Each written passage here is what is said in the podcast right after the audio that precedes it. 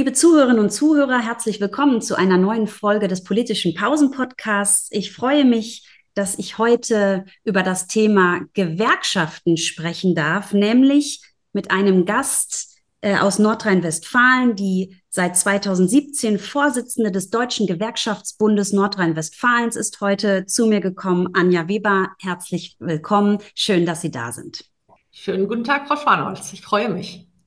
Ja, wir wollen sprechen über die Funktion, die Rolle von Gewerkschaften in sich wandelnden Gesellschaften ähm, und auch über den Tag der Demokratie, den Sie ja in diesem Jahr am 17. Juni ähm, veranstaltet haben in Dortmund. Ich durfte selbst zu Gast sein. Ich habe das sehr genossen. Ich war beeindruckt, wie viele Menschen ähm, an einem Samstag ähm, nach Dortmund in den Signal Iduna Park gekommen sind, um für eine wehrhafte Demokratie zu streiten, zu diskutieren, darüber nachzudenken, was man tun kann.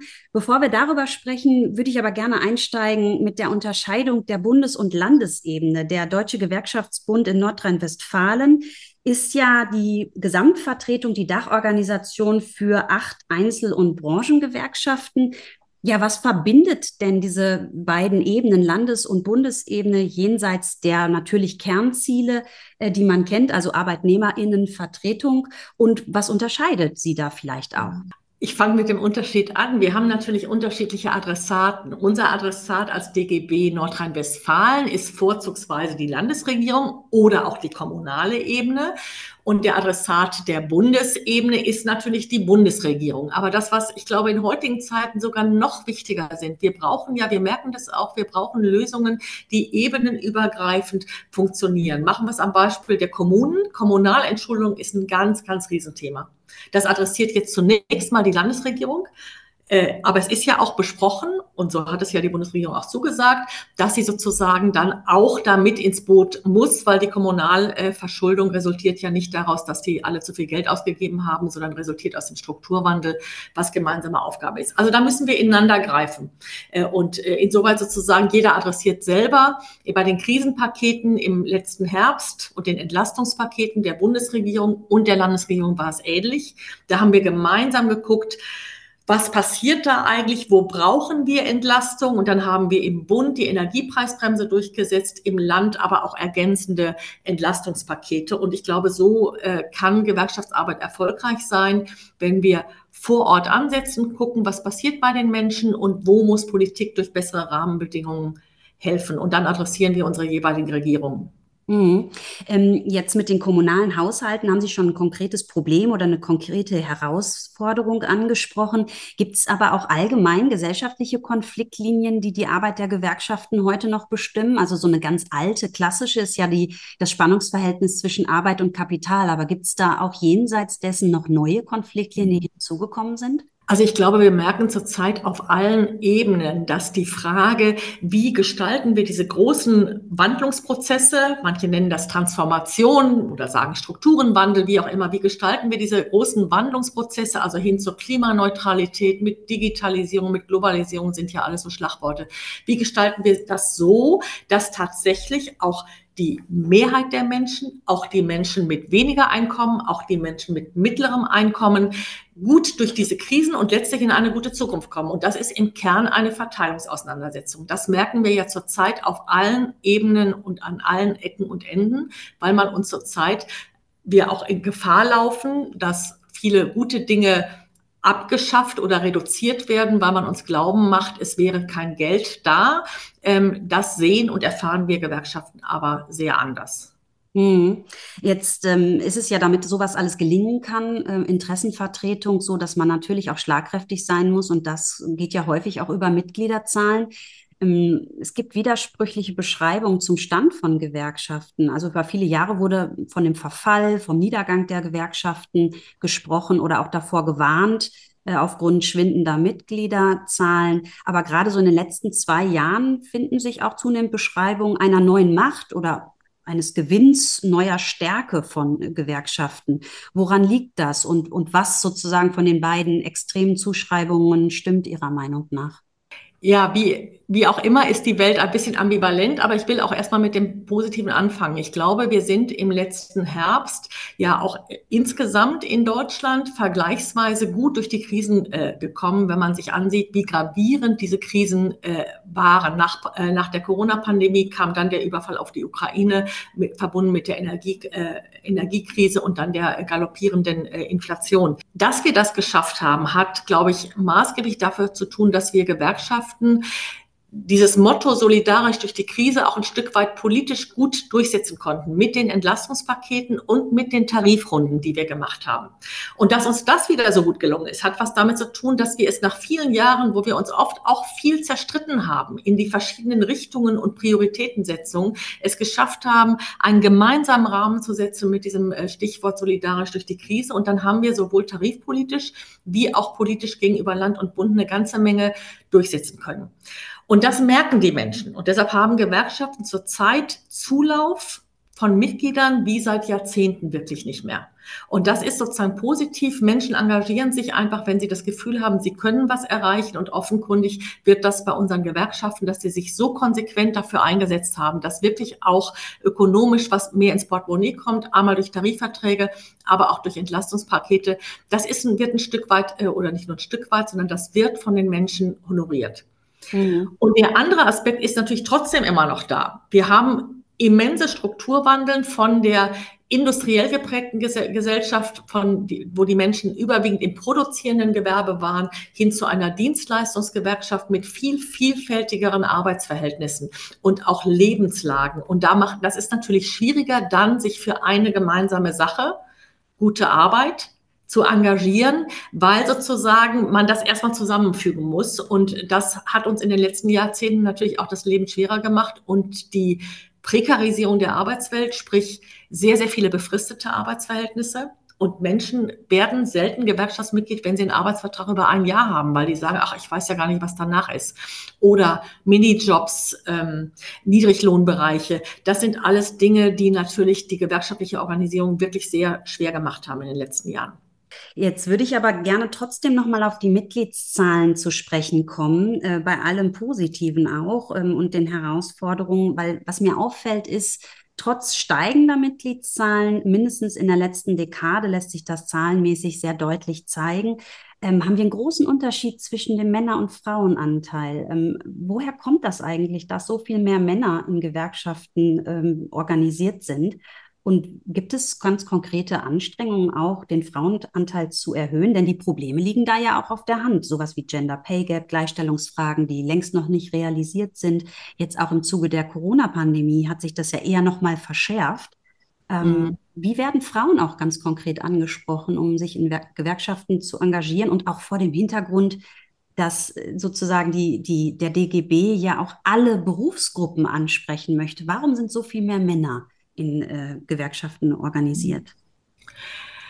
Ich müsste mir noch mal die Zahlen raussuchen, aber mittlerweile sind es nicht mehr so viel mehr Männer. Historisch gesehen ist es klar, wenn, ich sag mal, im äh, Automo Automobilbetrieb oder auch in einer Brotfabrik. Da waren überwiegend Männer beschäftigt im produzierenden äh, Gewerbe und die wurden dann auch organisiert. Also ich meine damit, also es haben ja auch immer viele Frauen waren auch berufstätig und es gibt ja auch Branchen, meinetwegen in der Süßwarenindustrie, der äh, Gewerkschaft Nahrung, Genuss, Gaststätten, aus der ich herkomme. Da gibt es ein, gab es auch historisch immer schon einen guten Frauenanteil. Aber produzierende Gewerbe in vielen Branchen ist sehr stark männlich geprägt. Das spiegelt sich dann einfach in der Mitgliedschaft wieder, wenn von 100 Beschäftigten nur 20 Kolleginnen sind.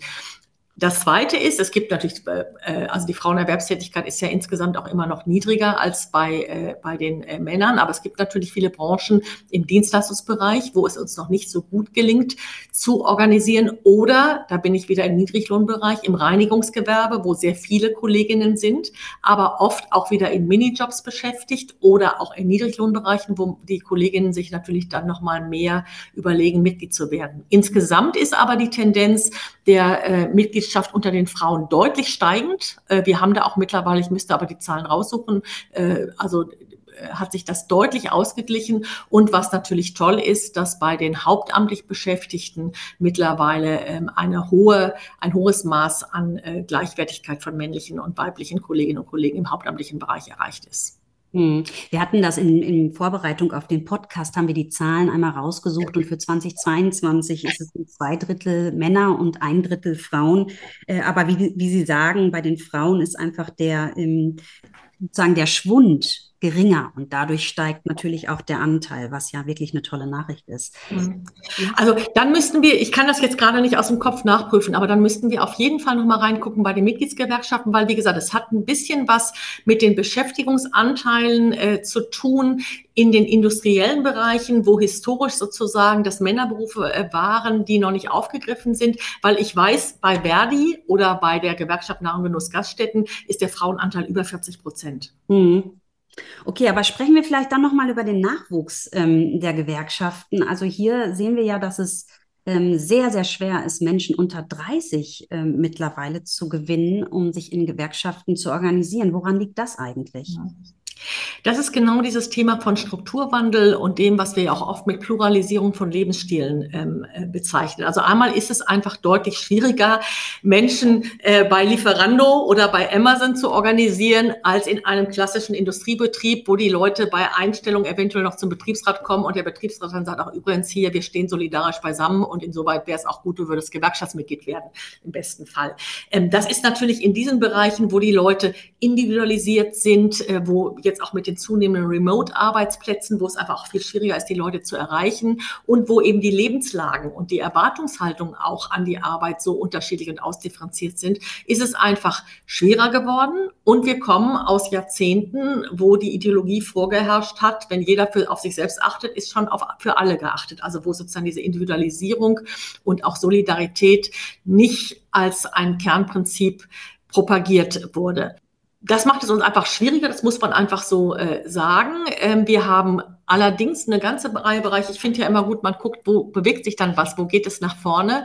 Mhm. Und wenn man zum Beispiel denkt an die Auseinandersetzung an den Unikliniken in Nordrhein-Westfalen, wenn man denkt an die Lieferando-Fahrerinnen und Fahrer, wenn man denkt an die ähm, Auseinandersetzungen, die bei Amazon geführt werden. Also es gibt mittlerweile eine Menge Bereiche, wo wir auch junge Leute gut erreichen und da ist dann aber natürlich auch wieder total wichtig, dass es auch gelingen muss, dass man da auch was durchsetzt. Deshalb ist es da auch wichtig, dass wir es schaffen, nochmal auch die politischen Rahmenbedingungen äh, für Gewerkschaftsarbeit auch im Betrieb zu verbessern.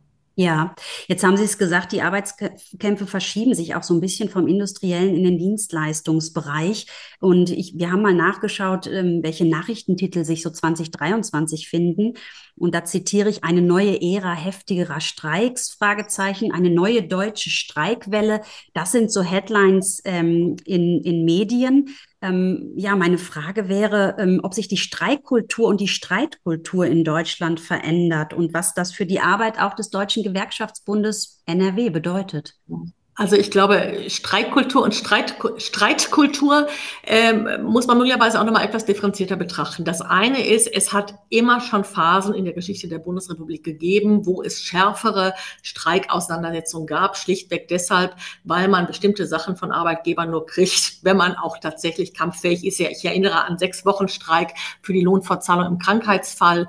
Ich erinnere vor, das ist schon lange her, ich weiß nicht mehr, wann es war, die ganz langen Streiks der damaligen Gewerkschaft ÖT ÖTV, öffentlicher Dienst Transport und Verkehr. Äh, da war ich noch Kind und weiß, dass die Müll, äh, der Müll nicht abgeholt wurde. Also es gibt solche Phasen immer wieder. Und jetzt war es ja eine harte Auseinandersetzung, deutlich zu machen, dass nicht nur Unternehmen Entlastung brauchen, sondern Arbeitnehmerinnen und Arbeitnehmer auch. Und ähm, dass wir das durchgesetzt haben, war total wichtig, weil die Kaufkraftstabilisierung, die wir damit erreicht haben, ja auch wirtschaftlich total hilfreich ähm, war. Also insoweit sind wir tatsächlich im Moment in einer Phase, wo es wieder harte Verteilungsauseinandersetzungen gibt. Und dann sind wir Gewerkschaften auch Gott sei Dank bereit und in der Lage und die Menschen gehen damit, dass wir das dann auch durchsetzen äh, können. Äh, ist aber eigentlich historisch gesehen nicht so was Neues, sondern das Positive ist, dass es jetzt wieder passiert. Ähm, weil wir damit eben, also über die Tarifpolitik ist immer noch sozusagen einer der wichtigsten Bereiche, tatsächlich auch die gesellschaftliche Verteilungsfrage zwischen Kapital und Arbeit positiv zu gestalten. Und ich glaube, das tun wir zurzeit in vielen Bereichen.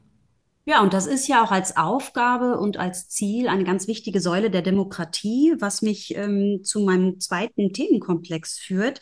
Ähm, am 15.09. seit 2007 hat, haben die Vereinten Nationen den Internationalen Tag der Demokratie festgelegt oder ausgerufen. Und der DGB NRW hat in diesem Jahr einen eigenen Tag der Demokratie, nämlich am 17.06. Ja, man kann fast sagen, gefeiert. Ich durfte dabei sein. Können Sie noch mal ein bisschen den Hintergrund skizzieren, wie es dazu gekommen ist und wozu der an dem Tag veranstaltet wurde? Ja, ich meine, wir merken ja nicht erst seit den jüngsten Äußerungen und aktuellen Debatten, die wir im Moment haben, äh, von Parteivorsitzenden der CDU oder von anderen, dass die Demokratie tatsächlich gefährdet ist und dass die Zustimmung zur Demokratie sinkt. Und deshalb haben wir uns gedacht, wir müssen jetzt mal wieder anfangen, darüber über sozusagen die sozialen Fragen hinausgehend äh, zu gucken, welche Aspekte spielen da eine Bedeutung und uns einfach mal zutrauen, allen denen, die denen Demokratie ein, am Herzen liegt, ein Forum zu geben. Das haben wir im letzten Juni gemacht und ich selber kann einfach nur für mich sagen, ich merke, dass mich das gestärkt hat, weil wir diesen roten Faden wir müssen Demokratie stärken. Wir wollen uns auch nicht immer an denen abarbeiten, die Demokratie schwächen, sondern wir wollen Demokratie stärken. Und dieser rote Faden hilft mir zurzeit, auch sehr das nach vorne zu geben und zu bringen. Und der zweite Aspekt, den wir hatten, war also erstens, wir müssen einfach mal darüber reden können, weil das ja auch viele umtreibt, viele zutiefst besorgt, auch frustriert, man auch manchmal ohnmächtig ist. Und das zweite, was wir gesagt haben, ist, wir glauben, das Entscheidende für Demokratiestärkung ist Haltung zu zeigen. Und auch das miteinander zu gucken, was heißt das eigentlich konkret? Das war, glaube ich, dann entlang der vielen verschiedenen Themenkomplexe. Wir hatten ja, glaube ich, 13 verschiedene Themenforen, die alle mit Demokratie zu tun hatten, von der Situation der Frauen im Iran äh, bis zum Thema Tarifbindung stärken. Ähm, war das, glaube ich, eine schöne und wichtige und auch nährende Sache. Ja, das äh, durfte ich ja selbst erleben, also die Demokratie aktiv stärken, statt immer nur gegen die Feinde der Demokratie anzuarbeiten, haben Sie gesagt, Menschen für Demokratie bege zu begeistern. Das hat man an dem Tag wirklich gemerkt. Das, das war eine Aufbruchstimmung, das war eine sehr positive Atmosphäre. Ähm, welche Resonanz gab es denn darauf und was ist letztlich, war das jetzt einfach ein Tag und das war's oder mhm. entsteht da jetzt auch noch was Nachhaltiges mhm. daraus? Also erst erstmal haben mich wirklich ganz viele auch aus dem gesellschaftlichen Bereich von anderen Parteien, von gesellschaftlichen Einrichtungen darauf angesprochen und haben sich einfach gefreut, dass der DGB das gemacht hat. Insoweit glaube ich, war das einfach ermutigend, weil auch das ist etwas, was Demokratiekompetenz für mich auszeigt. Wir sehen zum Teil auch zu viel die negativen Aspekte und das, was falsch läuft. Und wir sehen zu wenig, dass die Mehrheit der Menschen, Gott sei Dank, immer noch Demokratinnen und Demokraten sind. Und insoweit war das, glaube ich, sehr ermutigend. Äh, was daraus äh, geworden ist jetzt für uns selber erstmal, ich glaube, dass wir auch noch fokussierter sind auf dieses Thema Haltung zeigen, auch Demokratie, die Auseinandersetzung um Demokratie in der Mitte der Gesellschaft zu führen. Äh, wir beginnen auch noch mal eine intensivere Diskussion um das Thema politische Bildung, weil ja feststellbar ist, das, was die Demokratie am meisten gefährdet, ist ja, dass die Menschen das Gefühl haben, die da oben machen, was sie wollen. Obwohl, das will ich ausdrücklich sagen, das nicht stimmt. Ähm, und hier Demokratiekompetenz zu stärken, das ist etwas, wo wir zum Beispiel diskutieren, dass wir in unseren Seminaren kleine Einheiten reinbauen wollen, wo man zehn Minuten mal reflektiert, Stimmt das? Warum empfinden die Menschen das so? Wo ist es vielleicht anders? Also solche Dinge ähm, zu machen. Das heißt, wir arbeiten sehr konkret weiter daran, äh, was, äh, was zu tun ist. Und vielleicht noch eins, es hat uns auch ein bisschen gestärkt. Gewerkschafterinnen und Gewerkschafter sind oft sehr, manchmal auch sehr unzufrieden mit dem, was sie machen. Und wir fühlen uns ja alle oft auch so ein bisschen ohnmächtig. Und ich will sagen, was uns auch nochmal sehr bewusst geworden ist, die Arbeit von Betriebsräten in den Betrieben und von GewerkschafterInnen, wenn sie sich für Tarifverträge zum Beispiel einsetzen. Das ist extrem demokratiestärkend. Und ich mhm. glaube, auch das muss man einfach für sich selber immer wieder realisieren, damit man nicht von der Ohnmacht und äh, dem Erschrecken über das, was zum Teil eben, wie gesagt, jetzt auch vom Parteivorsitzenden der CDU, ich muss das nochmal sagen, weil ich das für so einen Dammbruch halte, was da im Moment äh, passiert, wenn äh, wichtige Funktionäre einer demokratischen Partei Fake News verbreiten. Ähm, das macht einen ohnmächtig und dann muss man einfach wieder ein bisschen bei sich ankommen und sehen, was man auch gut macht. Ja, das, was Sie sagen, ist sehr, sehr wichtig, ähm, gerade auch mit, mit dem Blick auf Betriebsräte, wo ja schon rechte Kräfte und Tendenzen versuchen, auch dort einzudringen. Ähm, ja, und die demokratischen Strukturen von innen in gewissermaßen herauszufordern, wenn nicht gar abzuschaffen oder zu äh, auszuhöhlen. Und deswegen ist es auch ganz wichtig, dass man dagegen hält und vor allem auch aufklärt. Sie haben politisches Wissen angesprochen ähm, und vielleicht auch Vorbehalte, Vorurteile, Nichtwissen über das, was auf den verschiedenen gebietskörperschaftlichen Ebenen überhaupt geleistet werden kann und darf, also was wo angesiedelt ist. Mich hat sehr beeindruckt, ähm, wie die Nach der Nachwuchs ähm, in ihren Organisationen, in den Bildungswerken da auch engagiert ist und auch eine laute Stimme äh, ähm, erhoben hat, auch an dem Tag der Demokratie. Das fand ich doch äh, richtig toll und bin da guter Dinge, ähm, dass es da wirklich auch aktiv weitergeht und auch viele Menschen erreicht werden im Sinne von Multiplikatoreneffekten. Die Zeit ist leider nahezu schon wieder um. Ich habe aber noch eine Abschlussfrage, nämlich wie stellen Sie persönlich sich die Zukunft von Gewerkschaften idealerweise vor, also in der besten Welt? Wie sieht Ihre zukunftsfähige Gewerkschaft aus? Ich habe das mal, als ich angefangen habe, gesagt, ich wünsche mir, dass wir vom Tanker, auch machtvoll, auch ne, schwer tragend zur Hochseeflotte werden. Hm. Das heißt, meine Perspektive ist, dass wir viele selbstbewusste Menschen haben, die in selbstbewussten Einheiten sich positiv aufeinander beziehen. Also Wertschätzung an die erste Stelle stehen, nicht gucken, was machen wir alle falsch, was müssen alle besser machen, sondern mehr gucken, welche Impulse sind gut, wie bringen wir die nach vorne und dann eben auch sehen, wie viel positiv wir eben auch wirken äh, in diesen wirklich schwierigen Zeiten, weil ich glaube, Ermutigung ist total wichtig zurzeit. Anja Weber, Vorsitzende des DGB NRW, ganz, ganz herzlichen Dank für den Besuch und das Gespräch. Vielen Dank, Frau Schwanholz, für die Möglichkeit, dass wir miteinander sprechen konnten.